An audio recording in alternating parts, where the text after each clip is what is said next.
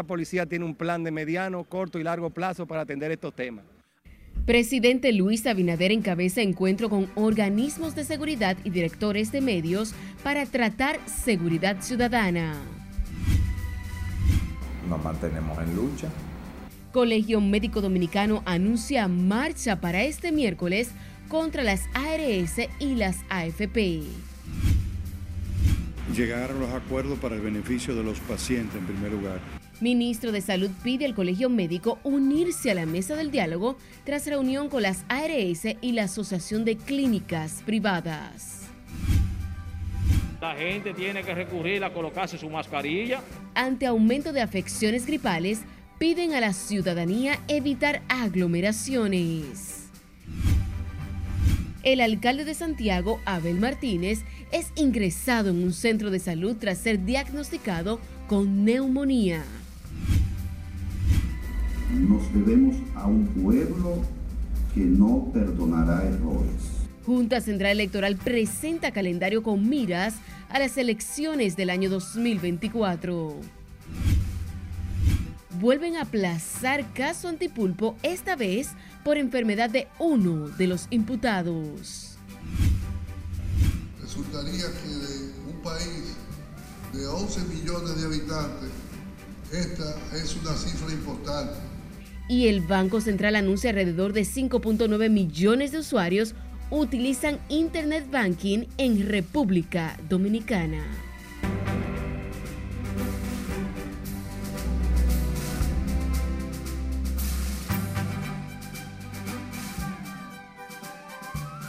Buenas noches, feliz inicio de semana laboral. Bienvenidos a esta emisión estelar de Noticias RNN. Soy Janeris de León. Iniciamos esta emisión estelar con el presidente Luis Abinader, quien se reunió por más de tres horas con el director de la Policía Nacional, el ministro de Interior y Policía y ejecutivos de medios y otras autoridades a fin de implementar acciones para el fortalecimiento de la seguridad ciudadana y garantizar la paz social que necesita el país. Nuestro compañero Jesús Camilo nos amplía este reporte en directo. Vamos a pasar contigo. Buenas noches. Saludos, buenas noches. Aunque no fue revelado el plan a implementar, se mantienen las expectativas de que las medidas vengan a contrarrestar la delincuencia. La policía tiene un plan de mediano, corto y largo plazo para atender estos temas. Aunque no se ofrecieron mayores detalles del encuentro encabezado por el presidente Abinader con el director de la policía, general Alberto Ten, el ministro de Interior y Policía Jesús Vázquez Martínez, miembros del Ministerio Público, ejecutivos de medios y otros funcionarios responsables de la seguridad ciudadana, trascendió que las acciones coordinadas están orientadas a garantizar la paz y el sosiego en la población. Las medidas a implementar serán anunciadas el viernes por el propio mandatario, a propósito de los hechos violentos ocurridos en los últimos días y las proximidades de la época navideña el presidente se va a encargar, o la prensa, de darle respuesta, pero fue un encuentro sumamente interesante sobre las medidas que está tomando la Policía Nacional. Aunque no se precisó los puntos que abordaría la estrategia de seguridad a implementar contra el raterismo y la criminalidad, es tradicional disponer un mayor número de agentes policiales y efectivos militares para patrullar las calles. El viernes lo invitamos a una presentación aquí. El viernes hará un anuncio importante. La reunión de coordinación para la seguridad ciudadana, encabezada por el presidente Luis Abinader, se llevó a cabo en el Palacio de la Policía Nacional, donde estuvieron presentes además la directora de persecución Jenny Berenice Reynoso, Rosalba Ramos, fiscal del Distrito Nacional, jefes departamentales, entre otros funcionarios. Será este próximo viernes cuando el presidente de la República dará a conocer de manera oficial las medidas a ejecutar es lo que tengo hasta el momento. Retorno ahora contigo al set de noticias. Te agradecemos, Camilo. El Colegio Médico Dominicano espera que unas 20.000 personas participen de la marcha hacia el Congreso Nacional que realizarán el miércoles, manifestaciones que se acompañan con un paro en clínicas y hospitales. Senencaba dijo que para la marcha ya tienen confirmada la participación de decenas de gremios y organizaciones que apoyan la lucha por la eliminación de las ARS y las AFP. Estamos en lucha, en lucha, una lucha que es intestina del Colegio Médico en contra de las ARS y otra lucha que es más general con la población, demandando una seguridad social basada en derecho y no en estafa como la actual de los médicos partirá desde el gremio de estos profesionales en la zona universitaria hasta llegar al Congreso Nacional, mientras durante el paro en clínicas y hospitales solo se atenderán emergencias y pacientes en estado crítico. El ministro de Salud Pública, doctor Daniel Rivera, y el ministro de Trabajo, Miguel de Camps, encabezaron hoy una reunión con las ARS y la Asociación de Clínicas Privadas con la finalidad de lograr un acuerdo y que el Colegio Médico Dominicano deje sin efecto el paro convocado para el próximo miércoles. Juan Francisco Herrera se encuentra en el Ministerio de Trabajo donde se llevó a cabo este encuentro. Vamos contigo, buenas noches. Gracias, buenas noches. En este encuentro entre Andeclit, las ARS y el Ministerio de Salud Pública, existe optimismo de que habrá acuerdo. Llegar a los acuerdos para el beneficio de los pacientes en primer lugar. El llamado a paro de los médicos para mediado de esta semana por sus diferencias con las ARS provocó que el ministro de Salud, Daniel Rivera, Andecli y las propias administradoras de riegos de salud volvieran a la mesa del diálogo. Desde aquí le hicieron un llamado al Colegio Médico Dominicano para que se una a las negociaciones. Estuve, sí, ya en una reunión previa eh, con la gentileza del Consejo eh, Directivo de ellos, en el Colegio Médico, estuvimos también en nuestra parte. Estamos dando los pasos para esto, ya tú sabes, nuestros pacientes son la parte más importante. Rafael Mena, presidente de Andeclip, también está esperanzado de que primará la sensatez de los galenos. Eh, nosotros nunca nos hemos negado al diálogo, a los encuentros, e inclusive en la próxima semana estamos citados para otro encuentro. estamos en disposición de contribuir y de participar en todo lo que esté a nuestro alcance sin demagogia. Otro que pidió a los médicos resolver las diferencias fue el presidente de ADARS, José Manuel Vargas. Todo va caminando bien. Eh, las autoridades han tomado su iniciativa de continuar las negociaciones. Los señores de CLIP y nosotros estamos en el mismo, montados en el mismo tren. De manera que hay esperanza de que las cosas se resuelvan en el menor tiempo posible. Los médicos anunciaron que no recibirán el carnet de seguros de los afiliados de ninguna de las ARS, mientras que los servicios de consultas y procedimientos selectivos tendrán que ser pagados por los pacientes. El ministro de Salud Pública, Daniel Rivera, dijo que en los próximos días se podría estar convocando el Consejo de la Seguridad Social para en conjunto buscar soluciones a las diferencias. Vuelvo contigo al estudio. Gracias, Juan. Ante el aumento del virus de la gripe, los médicos recomiendan a la ciudadanía tener cuidado de las aglomeraciones, especialmente en las festividades navideñas que predominan las actividades grupales. Sile Aquino con los detalles en la siguiente historia. El que le han aplicado dos vacunas debe ponerse sus refuerzos, sobre todo los diabéticos, los hipertensos, los que tienen cáncer, los que tienen VIH. Para contrarrestar estos virus como influenza, COVID y gripe, el médico salubrista y epidemiólogo Carlos Félix prioriza el uso de mascarillas y otras medidas. Estamos en un periodo eh, navideño, un periodo de acumulación de personas con múltiples actividades artísticas y culturales a nivel nacional, con actividades deportivas, eh, los encuentros familiares, la gente tiene que recurrir a colocarse su mascarilla a nivel de esos encuentros masivos, deben de tratar de lavarse las manos en la medida de lo posible. Desde el Colegio Médico Senencaba asegura el COVID y la influenza están atacando con síntomas leves, pero recomienda que las autoridades no se descuiden. Yo creo que buena parte de esa gripe es COVID y otra parte influenza y una parte menor una gripe estacional. Pero creo que hay mucho COVID, mucho COVID. Los padres que llevan sus niños al Hospital Infantil Robert Rick Cabral afirman han comenzado a tomar medidas preventivas. Sí, mucha gripe, muchísimo. Allá nos dio a la familia entera. ¿Qué le dio? O tos, eh, cuando uno tosía le duele por acá, en la espalda, el dolor de cabeza. Otra enfermedad con alta incidencia y tendencia a aumentar es el dengue, que ha cobrado la vida de más de 40 personas este año y los casos superan los 8.500. Definitivamente yo no creo en las estadísticas, en las estadísticas eh, de las autoridades. Aquí siempre ha habido un subregistro de más de un 50%, eso es lo que se establece, que hay un subregistro de más de un 50%. Los médicos recomiendan a los pacientes con cuadros gripales y febriles acudir al centro de salud para evitar complicaciones. Sila Aquino, RNN.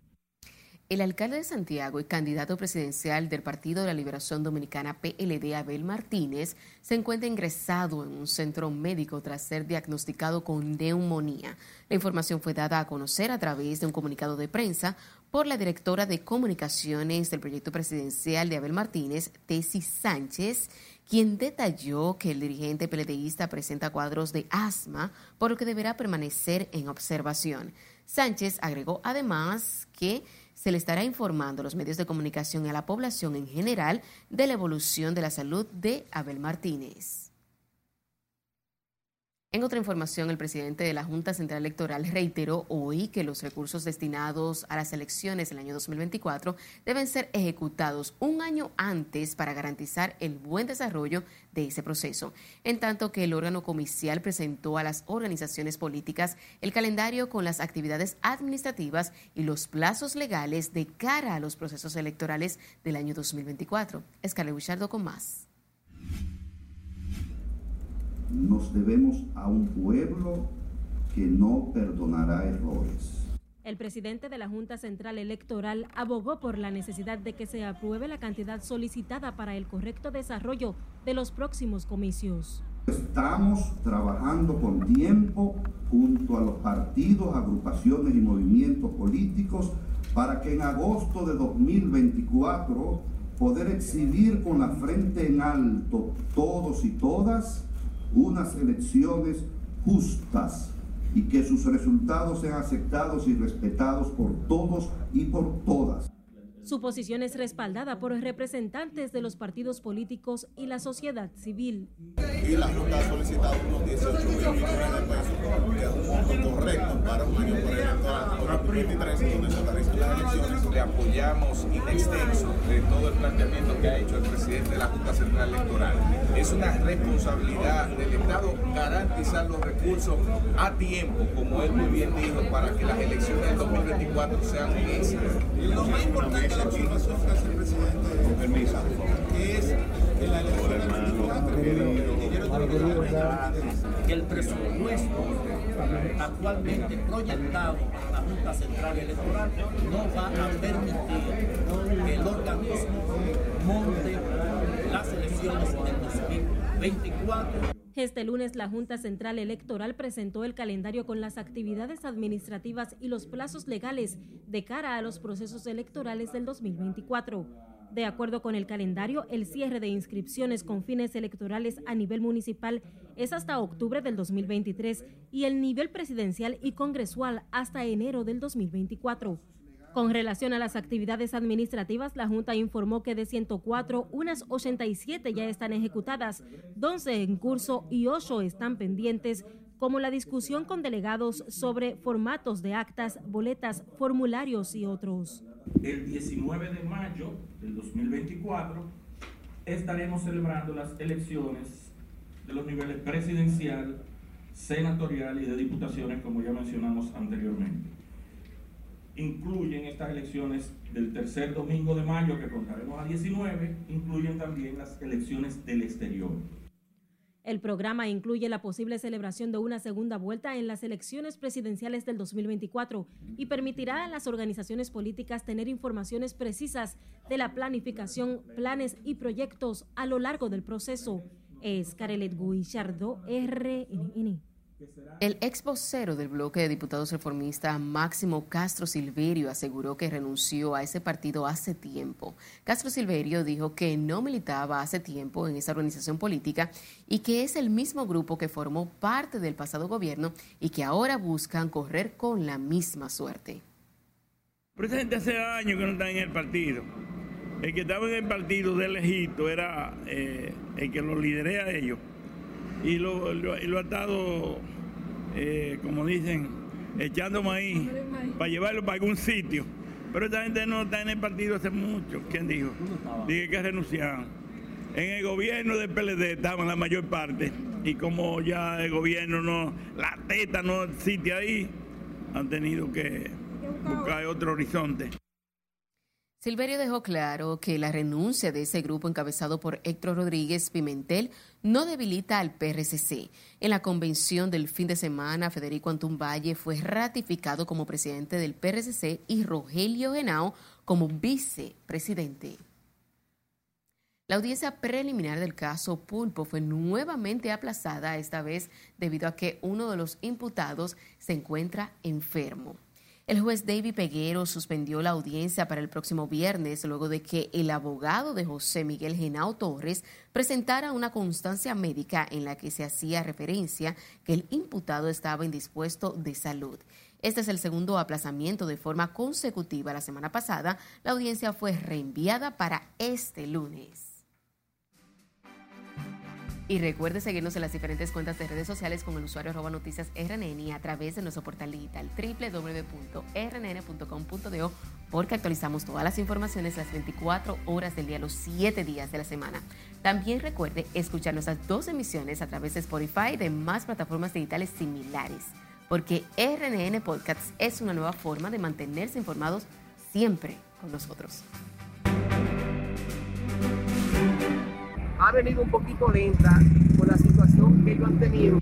Es tiempo de nuestro primer corte comercial de la noche. Al regresar, Mercado de Dajabón vuelve a la normalidad tras desbloqueo de puerta binacional. Además, aseguran nacionales haitianos en el país se niegan a ser censados. Ustedes saben que no es cierto que nosotros eh, abusamos y legisladores califican de extremista bloqueo de azucarera central romana. Ya volvemos.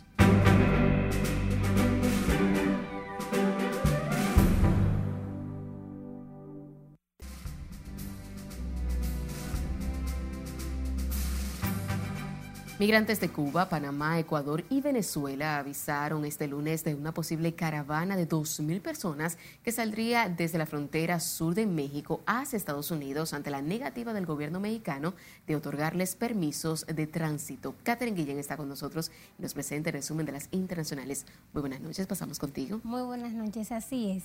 Los migrantes rechazaron las fórmulas migratorias múltiples del Instituto Nacional de migración para estar de manera legal en el estado de Chiapas por 30 días, pero con el impedimento de transitar a otras entidades, por lo que empezaron a organizar una nueva caravana de unos 2.000 personas para salir caminando sin documentos a la frontera norte con Estados Unidos.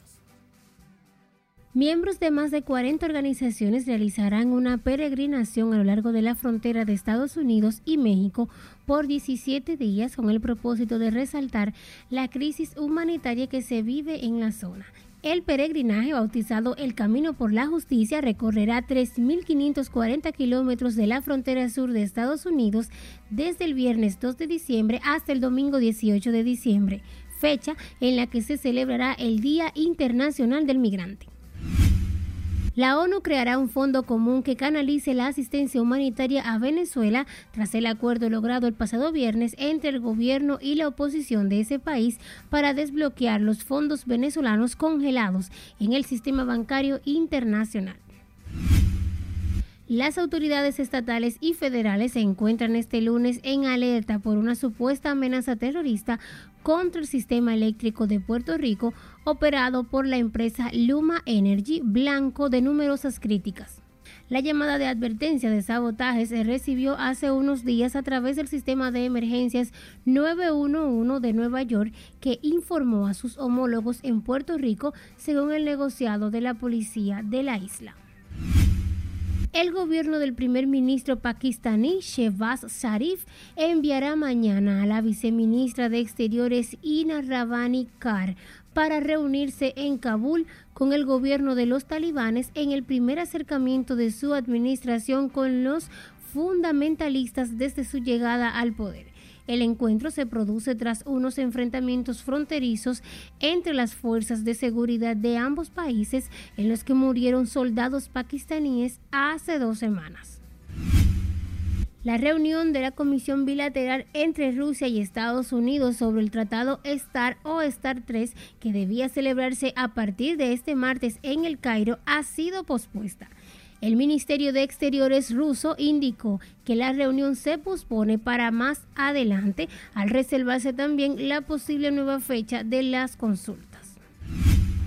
Python Herdron, el autor del tiroteo que el pasado 14 de mayo le costó la vida a 10 personas en un supermercado al norte del estado de Nueva York, en su mayoría negros, se declaró hoy culpable de todos los cargos imputados por la Fiscalía del Estado, lo que le puede acarrear la cadena perpetua.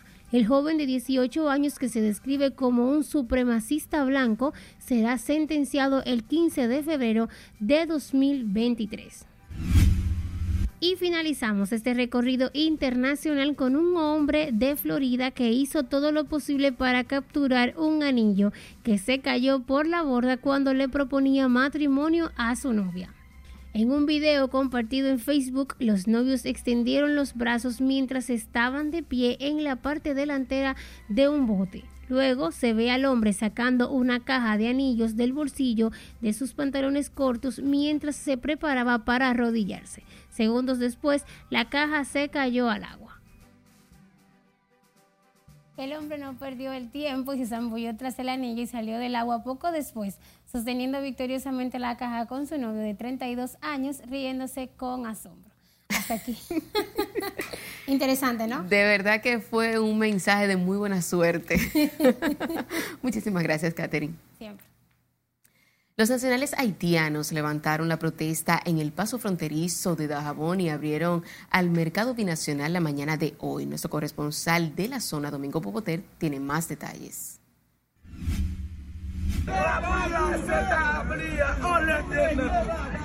Este lunes, aunque un poco tímido el proceso, el comercio comenzó a despegar en el mercado de Dajabón. Los manifestantes haitianos decidieron dejar sin efecto el cierre de la puerta de Juana Méndez, la cual llevaba seis días sellada con soldadura eléctrica. La, reapertura del mercado ha venido un poquito lenta por la situación que ellos han tenido sobre los reclamos que han estado haciendo. Pero a medida de que el día va, va avanzando, nos hemos dado cuenta que los haitianos están pasando a comprar los diferentes rubros que ellos acostumbran a venir mercado tras mercado. Sí, está cerrado el lado de ellos, pero ya hoy este mercado normalmente está abierto y, y la gente está vendiendo, está vendiendo. Las autoridades militares mantienen estricta vigilancia en el cordón fronterizo para evitar que se repitan las manifestaciones que alteren la paz de la zona. Las protestas las ha provocado las deportaciones de indocumentados que se realiza desde República Dominicana atendiendo políticas migratorias del país. Se recuerda que desde el pasado martes, grupos de ciudadanos del vecino país habían bloqueado y soldado la puerta en el puente fronterizo, impidiendo el paso a cientos de camioneros que transportan mercancía hacia territorio haitiano. En Dajabón, provincia fronteriza, Domingo Popoter, RNN. Y sepa que la población que más se ha resistido a ser censada por los colaboradores de la ONU son los ciudadanos haitianos que temen ser deportados a su país de origen, momentos en que la República Dominicana ha intensificado los operativos migratorios contra indocumentados. De su lado, los facilitadores avanzan en el proceso de recolección de datos en las provincias que aún faltan por completar la cobertura. Laura Lamar da seguimiento a este tema y nos trae los detalles ambiente que, nos encontramos ahora mismo, un ambiente tenso en cuanto al tema de, de migración de, los vecinos haitianos. Contabilizar a los haitianos que residen en República Dominicana no ha sido tarea fácil para los empadronadores que recorren todo el país en busca de información sobre la cantidad de habitantes que hay en el territorio nacional y sus condiciones de vida. Según el director del censo, Víctor Romero, esto se debe a que los extranjeros, sin importar su estatus migratorio, suelen confundir a los facilitadores con inspectores de migración. La Dirección General de Migración tiene sus atribuciones y sus funciones eh, y su naturaleza para ese tema. La Oficina Nacional de Estadística solo trabaja con datos estadísticos del tema que, lo ocupa, en este caso un censo de población Además, Romero explicó que ante denuncias de ciudadanos de que a sus hogares se les ha colocado la etiqueta del censo sin su presencia, esto se realiza para contabilizar la vivienda cuando los empadronadores no han podido entrevistar a los residentes. Es un censo de población y de viviendas. La vivienda es contada, aunque los residentes en ella no quieran dar la información, entonces y tiene que quedar como, como, como censada mientras que residentes en sectores del Distrito Nacional aguardan por la visita de los auxiliares del censo para no quedar fuera de las estadísticas del gobierno y así cumplir su deber ciudadano. Que, hay que aceptar lo que... Eso, eso es prácticamente para saber cuántos habitantes hay. Uno tiene que aceptar lo que el procedimiento que va. Estoy seguro que pasarán. Lo que pasa es que hay que darle un poquito más de tiempo simple y llanamente, pero van a pasar. ¿Cómo ve usted el proceso? Bueno, un poco lento, sí lo veo, pero caminando. Este lunes, la Oficina Nacional de Estadística continuó con los trabajos de levantamiento de datos y espera completar la cobertura en las demarcaciones pendientes. Las autoridades garantizan también que el pago a los empadronadores correspondiente a la extensión por siete días para completar los trabajos del censo está contemplado en el presupuesto destinado a este programa. Laurila Mar, RNN. El senador estadounidense por el estado de Nueva York, Luis Sepúlveda, niega que República Dominicana se maltraten a los haitianos indocumentados. De su lado, los legisladores nacionales calificaron de doble moral la política migratoria norteamericana. Nelson Mateo con los detalles. Le estoy pidiendo al gobierno americano, al gobierno donde yo soy ciudadano, que demuestre prueba. En el Congreso Nacional abordaron además el informe de la Organización Mundial para la Migración. Invitado por el senador Alexis Vitorayev, el congresista demócrata Luis Sepúlveda pidió a su gobierno las pruebas de que en República Dominicana se están violando los derechos de los indocumentados haitianos. Así que el país, donde yo también soy ciudadano, no tiene ningún derecho de tratar de educar a este país, a la República Dominicana, sobre el tratamiento de otras personas. Cuando nosotros, con los Estados Unidos, hay problemas con personas de color en nuestro país. Vamos a arreglar los problemas entonces nosotros, antes de predicar a la República Dominicana. Ustedes saben que no es cierto que nosotros eh, abusamos de, de los haitianos. Tampoco que vamos a, deportar a niños sin saber dónde están sus madres y sus padres. El senador demócrata por Nueva York dijo que el historial de violaciones racistas en Estados Unidos deja pocos espacios a esa nación para criticar la política migratoria dominicana. Yo soy americano, yo soy dominicano, yo amo a mis países, pero la realidad es que los Estados Unidos han tenido problemas en términos de color de personas tuvieron una guerra civil donde murieron más de un cuarto millón de personas con esclavitud. En los años 50 y 60 hubieron una guerra por los derechos civiles. El más reciente informe revela 190 haitianos repatriados, incluyendo 46 niños y separados de sus padres. Una realidad que para este legislador contradice los cuestionamientos de esa poderosa nación en la política migratoria dominicana que Estados Unidos en los últimos 10 años ha deportado 3.475.000 inmigrantes en diferentes condiciones. Lo que acaba de hacer en esta semana con relación a los haitianos que ha deportado es un es una demostración de lo que dije yo también la semana pasada, la doble moral que ha tenido los estados, las autoridades de los Estados Unidos. El informe actualizado de la Organización para las Migraciones, apéndice de las Naciones Unidas, revela que en lo que va de año, Estados Unidos ha sacado de ese país más de 20.300 haitianos y otros 5.200 niños, una realidad que cuestiona el senador Luis Sepúlveda. Cuando nosotros, los Estados Unidos hay problemas con personas de color en nuestro país, vamos a arreglar los problemas entonces nosotros, antes de predicar a la República Dominicana. Nelson Mateo, RNN. A propósito de este tema, legisladores y profesionales del derecho califican de intransigente y extremista la disposición de las autoridades aduanales estadounidenses de mantener el bloqueo a las exportaciones de azúcar y derivados a Central Romana. Jesús Camilo completa la historia.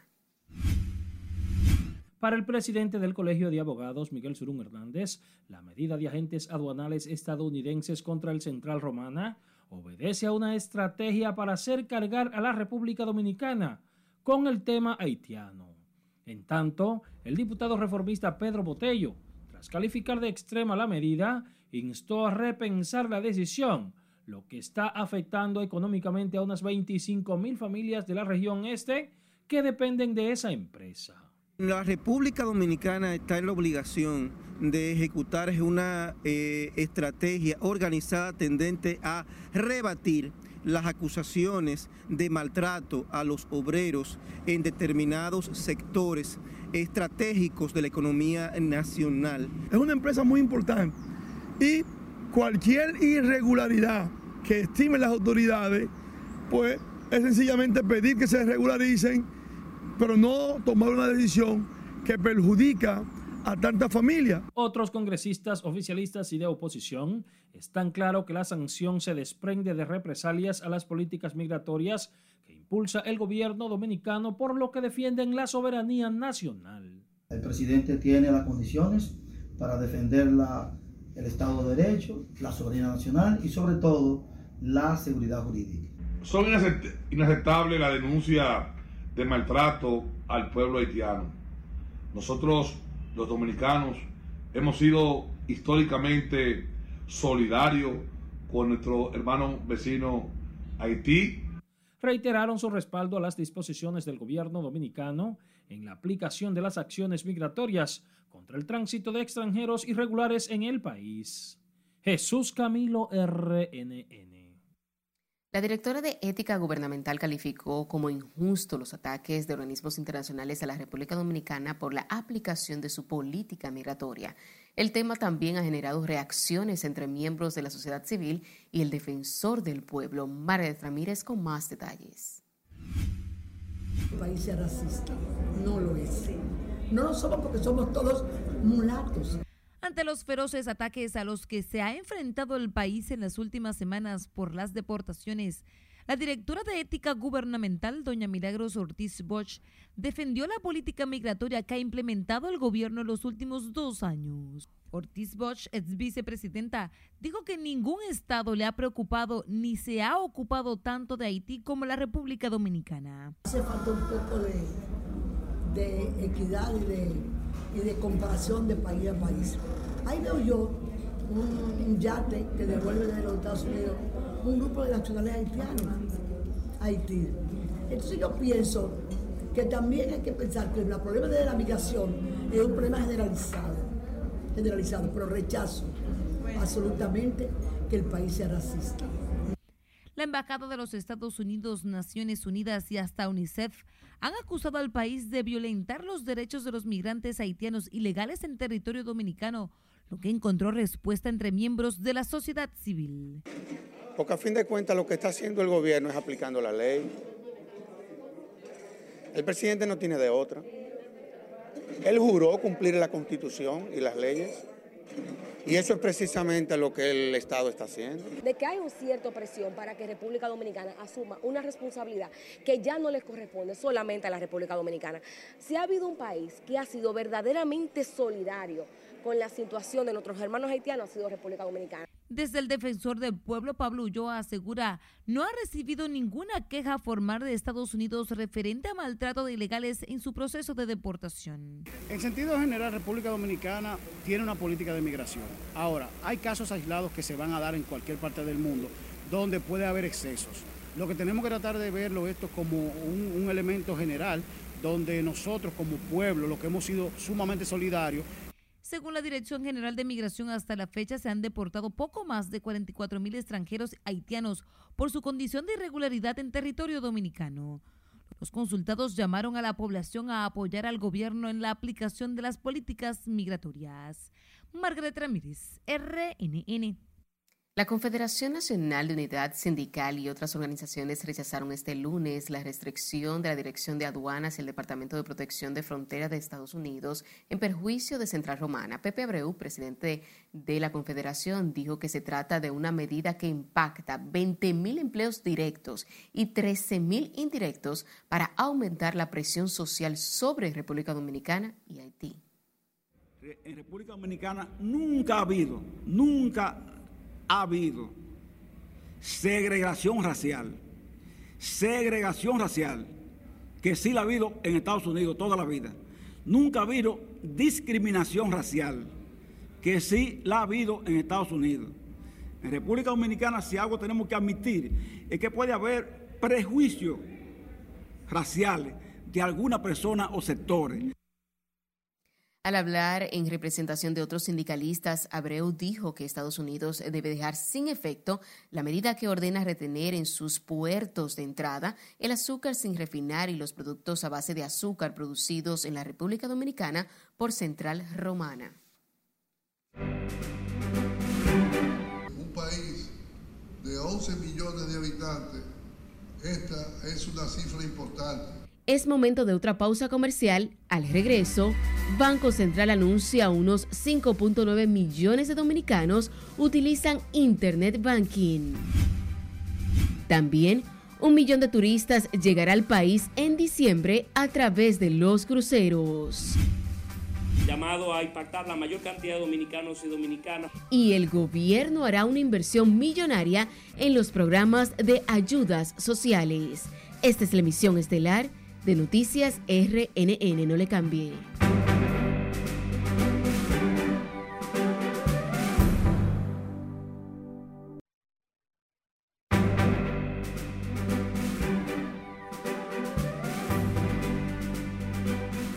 Por su sintonía. Seguimos con más informaciones.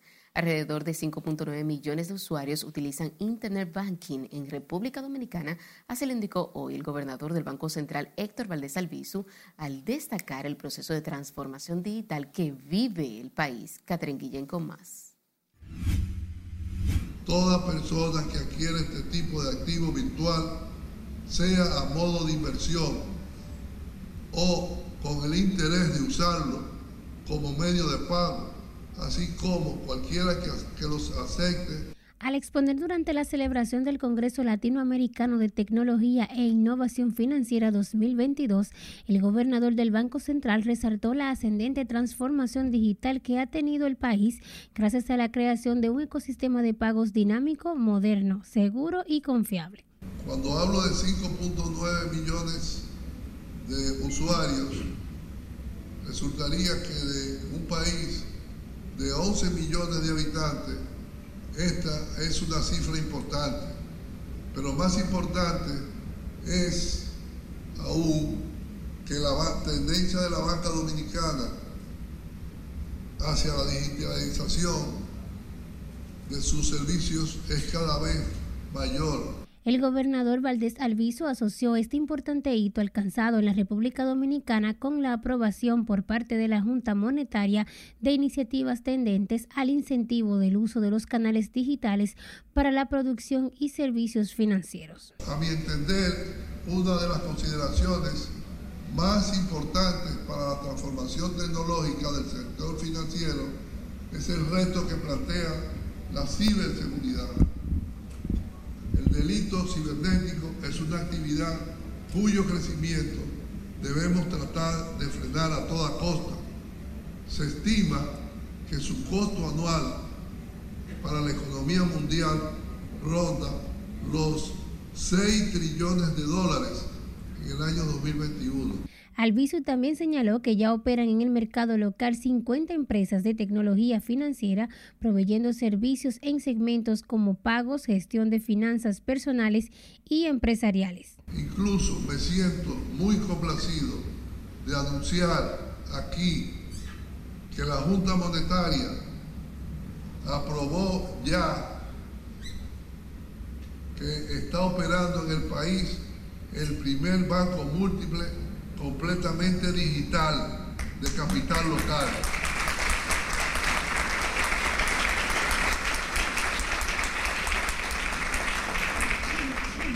Esto es un hito en la historia del sistema financiero dominicano y estoy seguro que no será el único. Valdés Albizu resaltó el servicio de pagos al instante, cuyo crecimiento ha mantenido una tendencia exponencial, alcanzándose para el periodo de enero a octubre del 2022 un incremento de un 43.3% en volumen de pagos liquidados en el sistema de liquidación bruta en tiempo real del Banco Central.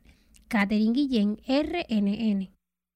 Sepa que al menos un millón de turistas llegarán al país tras la visita de 60 cruceros que arribarán a Puerto Plata en diciembre, la mayor cantidad de su historia en la novia del Atlántico. Los puertos de Amber Cove recibirán 35 embarcaciones y Dino Bay 25 para un total de 65 cruceros. Al menos un millón de extranjeros llegarán a fin de año por vía marítima clara señal de recuperación de la industria sin chimenea que se proyecta hasta el mes de abril del año entrante.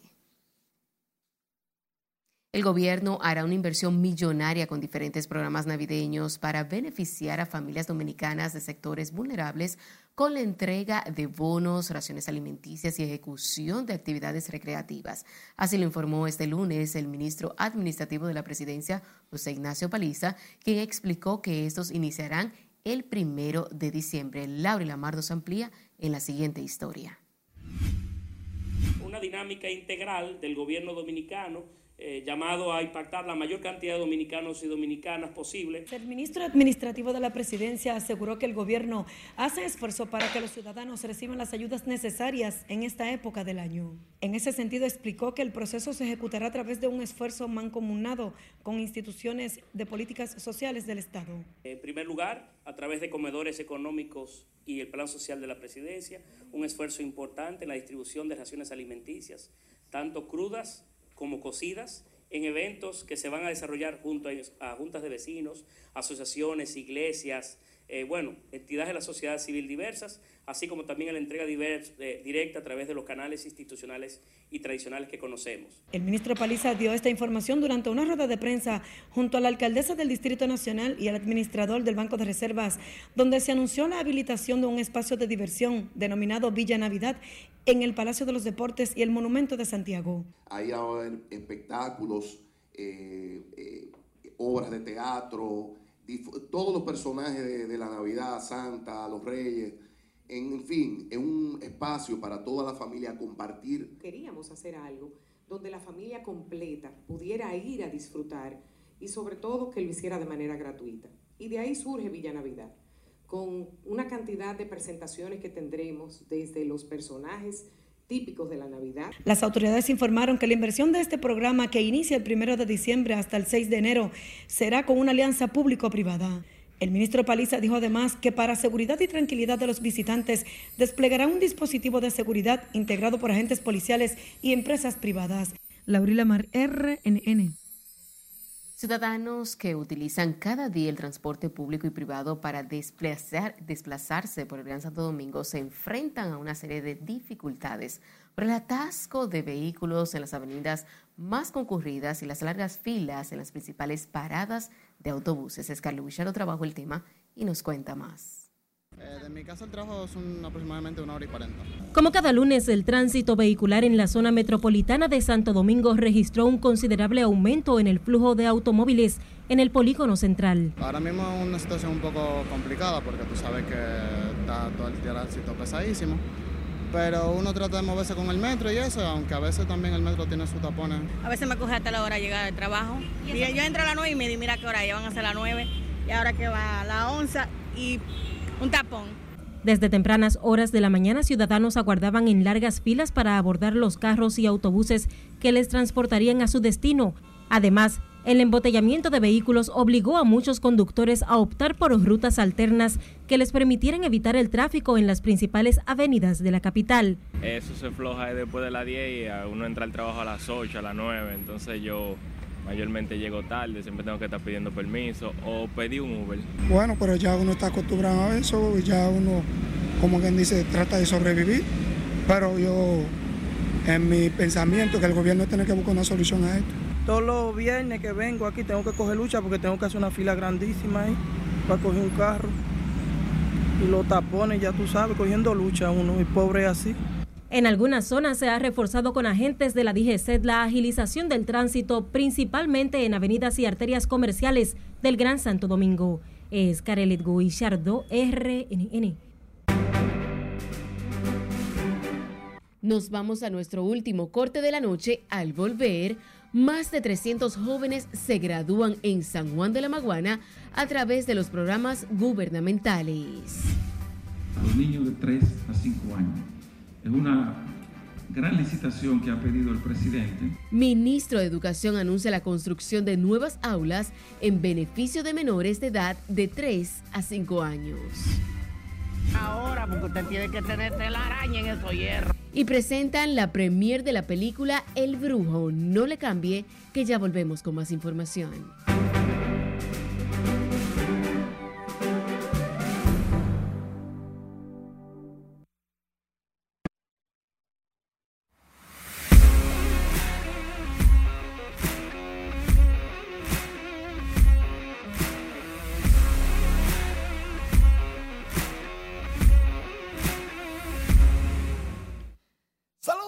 Muy buenas noches. Iniciamos la entrega deportiva hablando del equipo que está en el primer lugar. Los grandiosos de las Águilas Ibaeñas. En el Toro Corral, Aneuri Tavares ligó hit, productor de la primera carrera en el mismo primer episodio. Y ese juego no ha sido menos de ahí. Águilas todo el tiempo, ahora en el octavo ganando 6 por una. Su número mágico está en 3, ganando el juego se colocan número mágico en 1 y prácticamente clasificados antes del juego 40 de manera oficial para la ronda semifinal o round robin. Las águilas volando alto, por otro lado en el estadio Quiqueya, Juan Marichal. Sandro Fabián remolca carrera. Los Leones desde el mismo primer episodio comenzaron a atacar a los Tigres. Anotaron dos. Está en el séptimo el partido. 4 por 0 ganando los Leones que necesitan ganar, ganar, ganar y ganar. Y no pensar en más nada que ganar porque el agua se la tienen hirviendo. Están casi, casi perdiendo la melena los Leones. Los Tigres cómodos en el segundo lugar con un número mágico en 6. Ganando 6 o perdiendo las estrellas. Ahí entonces ya clasifican los Tigres fácil. Pero mientras tanto, los Leones del Escogido anuncian que Dave Jaws será el dirigente por el resto de la temporada. Era asesor, llegó como asesor luego de que habían puesto varios dirigentes interinos. Vámonos para la ciudad del Jaya, San Francisco de Macorís, en el estadio Julián Javier, Webster Rivas, baña en claro al left field, anotando carrera. Los gigantes le dieron una pela a las estrellas, opacaron a las estrellas, no brillaron para nada las estrellas. 11 carreras por dos, los gigantes con 18 y 19 firmas en el tercer lugar, lejos del segundo y del primero, pero en la clasificación y parece que lo van a lograr. Las estrellas 15 y 22, cuatro hits solamente conectaron las estrellas y cuatro errores. No, así no. Cuatro hits y cuatro errores. No. Los gigantes del Cibao tienen un trabuco, ya tienen a Marcelo Zuna jugando. Consiguieron 12 hits en esta jornada. El pelotero estrella de la semana estuvo homenajeando a don Juan Báez, narrador de los Toros del Este, que tiene 60 años como comunicador. Comenzó en el 1962, tiene 80 de edad. Un maestro de maestro, definitivamente. Ahí los cronistas deportivos, más de 80, estuvieron eligiendo a Miguel Andújar como pelotero de la semana ofensiva y al lanzador Roenis Elías como segundo ganador o ganador en semanas consecutivas. Definitivamente, Elías Zurdo de las Águilas está teniendo una magnífica temporada invernal. Vamos a ver, entonces ya para la semana número 7 viene Mariano Duncan a ser homenajeado y lógicamente los más de 30 que nos damos cita de manera presencial, vamos a disfrutar de ese plato fuerte. La Federación Nacional de Peloteros Profesionales anuncia a los integrantes del Home Run Derby para el próximo domingo. Juan Francisco lidera el grupo y toda la historia de Lidón con 83. Mel Rojas, estará Wendel Rijo, estará Carlos Peguero, Orlando Calixte, Samber Pimentel y Aderlin Rodríguez. Hasta ahora son siete los que van a participar en la competencia de cuadrangulares del Día de Leyendas, dedicada todas las actividades dedicadas a Alberto Pujols, pro recaudación de fondos, pro recaudación de fondos para las fundaciones de Pedro Martínez y de Nelson Cruz. Usted quiere apoyar, pero al mismo tiempo disfrutar de los grandes ligas dominicanos. Vaya al Estadio Quisqueya. Y hablando de béisbol, El arte del béisbol es una mirada de la pelota como arte y cultura. Es un libro de la colección Inicia, el primero en plasmar el béisbol desde una perspectiva única, con la mirada artística de Andy Brown, un pintor de béisbol británico, y la narrativa de Dionisio Soldevila, un cronista dominicano lleno de colores. Lo importante de todo esto, el que no conoce a Andy Brown, él se la pasó viajando a todos los estadios dominicanos y haciendo una pintura del ambiente. Todas sus pinturas inicia, la plasmó en un libro con una narrativa única de Dionisio Soldevila. Eso hay que verlo. Mientras tanto, en nuestra página web tenemos todo lo que ha acontecido en el día a nivel deportivo. Ahí está la crónica completa del homenaje a Juan Báez con citas de varios colegas hablando de Juan Báez. Eso es increíble cómo los muchachos hablan de esa eminencia. Francia, Brasil, Portugal ya está en octavo de final. Eso es Qatar, el Mundial de Fútbol. La Federación Escocesa decidió que sus jugadores no van a practicar mucho el golpear el balón con la cabeza. ¿Por qué? Porque dicen ellos que aparentemente eso podría acarrear en problemas de salud futuros. Entonces, esa práctica, que en el juego amén, pero practicarlo no. Entonces, una vez a la semana es que van a practicar los golpes de cabeza. Aunque cuando te va a pasar, te pasa. No, pero es cierto, hay una alta posibilidad de que eso pueda pasar. Sí, claro que sí, es correcto. Muchísimas gracias, Manny, por todas estas informaciones.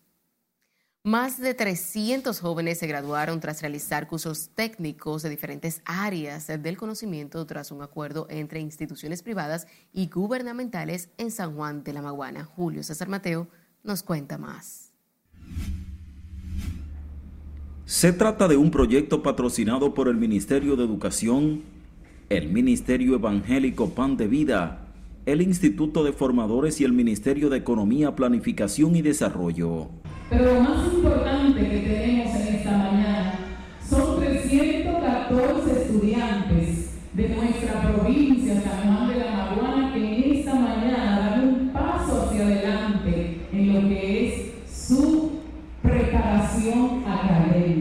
Además de capacitar a los jóvenes de cara al futuro, estos reciben orientación religiosa para evitar caer en los vicios y la delincuencia. Nuestra iglesia está trabajando eh, a favor de la juventud para erradicar en ello eh, la parte del desempleo, la vagancia y ayudar, por supuesto, a estas familias. Durante una ceremonia efectuada en el Liceo Pedro Enrique Sureña, los jóvenes recibieron sus certificados tras varios meses de preparación. Pero el gran éxito de este proyecto es que una población de 314 estudiantes hoy pueden decir que están mejor capacitados para seguir sus estudios con mayor competencia. Se trata de jóvenes de escasos recursos económicos residentes en sectores populares de San Juan de la Maguana. Excelentemente bien, porque así podemos ayudar a los jóvenes a que no tengan malos vicios por ahí, por la calle, y también podemos encontrar un buen empleo. Funcionarios públicos y representantes de las organizaciones que ejecutan el proyecto Formando en Valores a través de la escuela esperan continuar con esta iniciativa para impactar a los jóvenes más necesitados de la provincia San Juan. En San Juan de la Maguana, Julio César Mateo, RNN. El ministro de Educación, Ángel Hernández, anunció la construcción de unas 3.000 aulas para atender niños de entre 3 a 5 años y que serán utilizados por el Instituto Nacional de Atención Integral a la Primera Infancia. Hernández dijo que la idea es crear espacios para los más pequeños donde puedan recibir atención integral a los niños y niñas. Es una gran licitación que ha pedido el presidente para construir mil módulos adicionales para atender los niños de 3 a 5 años. Y ya eso, Eso ya comienza ahora. Pienso que en esta misma semana esa licitación se sube para ser construida durante el año próximo. Declaraciones del ministro fueron dadas durante la apertura del tercer Seminario Internacional de Atención Integral a la Primera Infancia desde el enfoque de derechos humanos, una mirada hacia el cambio social, organizado por el INAIP.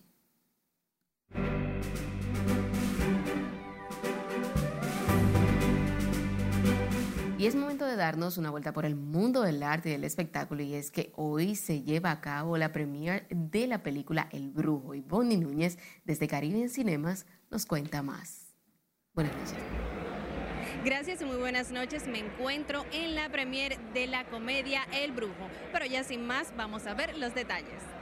Y era ahora porque usted tiene que tener la araña en esos hierros. Archie López realizó la gala premier en Caribbean Cinemas de Downtown Center de su película El Brujo, que se estrenará al público este jueves primero de diciembre en las salas de cine, protagonizada por Miguel Céspedes, Raymond Pozo, Carla Fatule, Juan Carlos Pichardo Jr. y Jochi Santos. Necesitamos que la gente se ría, que la gente se divierta, que la gente goce y que por lo menos se quiten los tabúes de la cabeza de la creencia que existe la hechicería. El largometraje relata los valores y la realidad del campesino dominicano con sus creencias y mitos. Era buena y yo preparé una fiesta, manzana, mucho ron y lechón.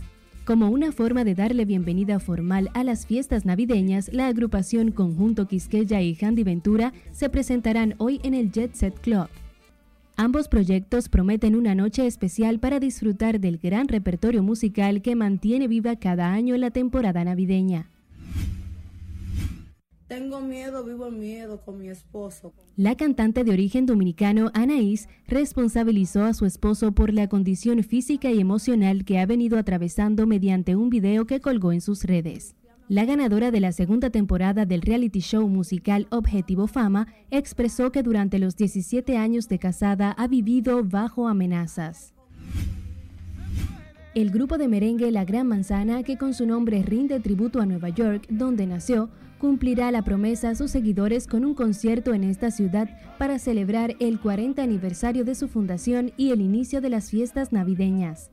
Integrantes originales de la banda, que solo se reúne ocasionalmente para alguna presentación, se juntarán nuevamente el 3 de diciembre para el concierto El Parrandón, donde arrancará la gira de sus cuatro décadas. El salsero dominicano José Alberto El Canario da los últimos toques a un disco de boleros clásicos que grabó a dúo con varios artistas, entre ellos el cubano Pablo Milanés, que murió esta semana tras perder su batalla contra el cáncer. El Canario explicó que son clásicos que rescató de los años 50 y 60, que canta a dueto con Pablo Milanés, Jorge Celedón, Gilberto Santa Rosa, Víctor Manuel, Charlie Aponte, Mili Quesada, Sergio Vargas y Alexander Abreu y el intérprete indicó que aún no tiene fecha para estrenar este álbum, pero que es un trabajo muy especial. Hasta aquí diversión, pasen feliz resto del inicio de semana.